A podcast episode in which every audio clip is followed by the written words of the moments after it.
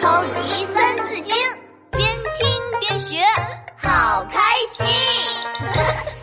第五十七集，闹闹当船长。呀呼！大船起航啦！轰隆隆，轰隆隆。呃，闹闹，你把毛巾绑在滑板车上干嘛？嘿，皮大龙，这不是毛巾，是我闹闹船长的旗帜。现在我就是闹闹船长啦，嘿嘿，你就是水手一号皮大龙。呀呼！哎，哟吼！闹闹船长，那我们出门航行，你准备了什么东西啊？这个嘛，嗯，我要带上我的巧克力、雪饼啊，还有火腿肠。嘿嘿，哎，皮大龙，古代人坐船会带什么东西呢？呃，那得看是什么船了。呃，如果是一艘小木船，那可带不了多少东西；但如果是一艘大大的明代宝船，不光可以带很多很多东西，还能在上面种菜养猪，简直就是一座移动的小岛。哇，明代的宝船这么厉害呀！嘿嘿，那当然了，《三字经》里写道：“明太祖，九亲师，传见闻。”方四寺、迁北京、永乐寺、戴崇祯、眉山市，写的呢就是明朝的历史。那个时候有个叫郑和的人乘着宝船下西洋。今天我就来讲一个郑和下西洋的故事。故事开始了，哒隆哒隆哒隆哒隆哒隆哒隆咚。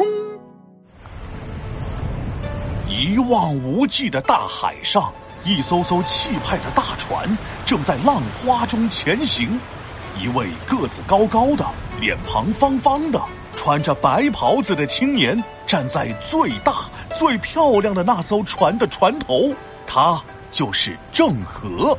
郑和大人，你看，俺在船上种了白菜，长得可好了。俺也是，俺养的猪长得白白胖胖的，俺们这次吃喝不愁了。很好，我看了航海线路图，我们的船马上就要到旧港了，那里就是三佛齐国了。郑和和手下们正在聊天呢，突然，一只信鸽扑腾着翅膀飞了过来，信鸽停在了船头，咕咕咕的叫。咦，怪了，俺们在海上呢，哪来的鸽子呀？这是信鸽，有人在给我们送信。郑和走进信鸽，发现信鸽的脚上绑着一封信。他拆下来一看，眉头顿时皱了起来。嗯，是我在旧港的朋友写来的。他说，最近三佛齐国被一群海盗占领了，经常抢劫来往船只，要我们多小心。海盗？那咋办？要不，呃，俺们躲远点不去三佛齐国了。是啊，是啊，俺们这船上宝贝多，要是被海盗抢了，那可咋办啊？船员们害怕的缩起了脖子，可郑和摇摇头。嗯，我们这次出海是想和其他国家当朋友，朋友碰上坏海盗了，我们应该帮助他们才对。明天我们就在三佛齐国旁边的海上转一转，说不定就碰上坏海盗了。郑和带领着宝船在三佛齐国旁边的海上转圈，果然没过多久，几艘大船就跟了上来。一群拿着武器的海盗从甲板上探出了头。哎呀呀呀呀呀呀！兄弟们，快看呐！那些人的船又大又漂亮，呀，肯定值值老多钱了。我们上！海盗头子一声令下，海盗们赶紧驾驶着船，想要攻击郑和的船队。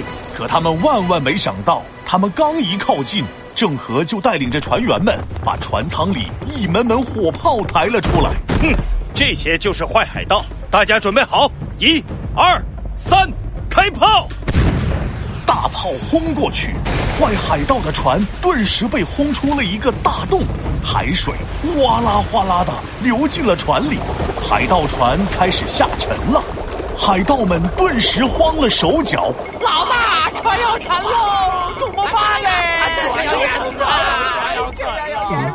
这这这这，呃，别怕啊！哦，等下我们呢，呃，先投降。趁他们不注意的时候呢，呃，我们再偷偷的攻击他们，把把他们给干掉。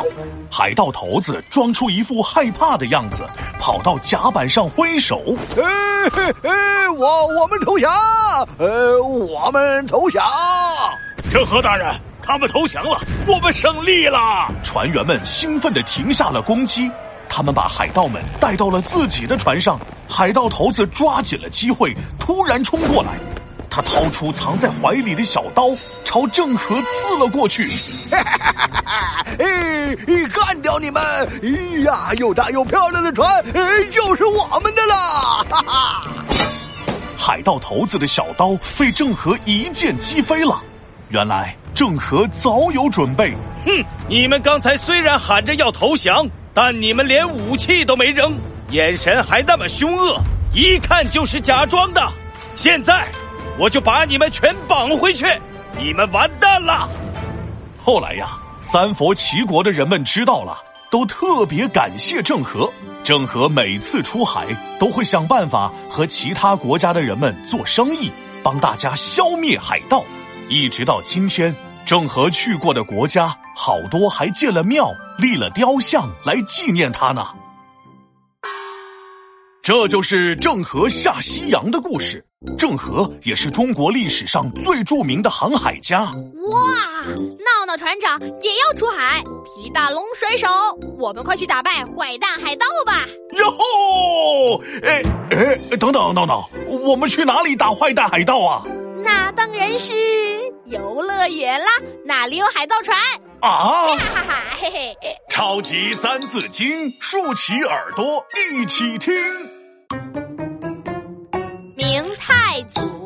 九卿诗，传见闻，方四四，迁北京，永乐寺，代崇祯，眉山市。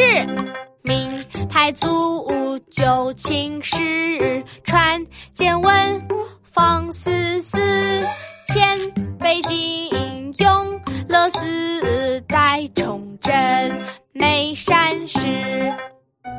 明太祖九卿师，传建文，方四四，迁北京，永乐寺，代崇祯，眉山市。明太祖朱元璋亲自带领军队消灭了元朝，他把皇位给建文帝。才过了四年，皇位就被叔叔朱棣篡夺。明成祖朱棣将国都迁到北京，从此继承帝位的都是永乐皇帝朱棣的后代了。一直到崇祯在眉山自杀，明朝才灭亡。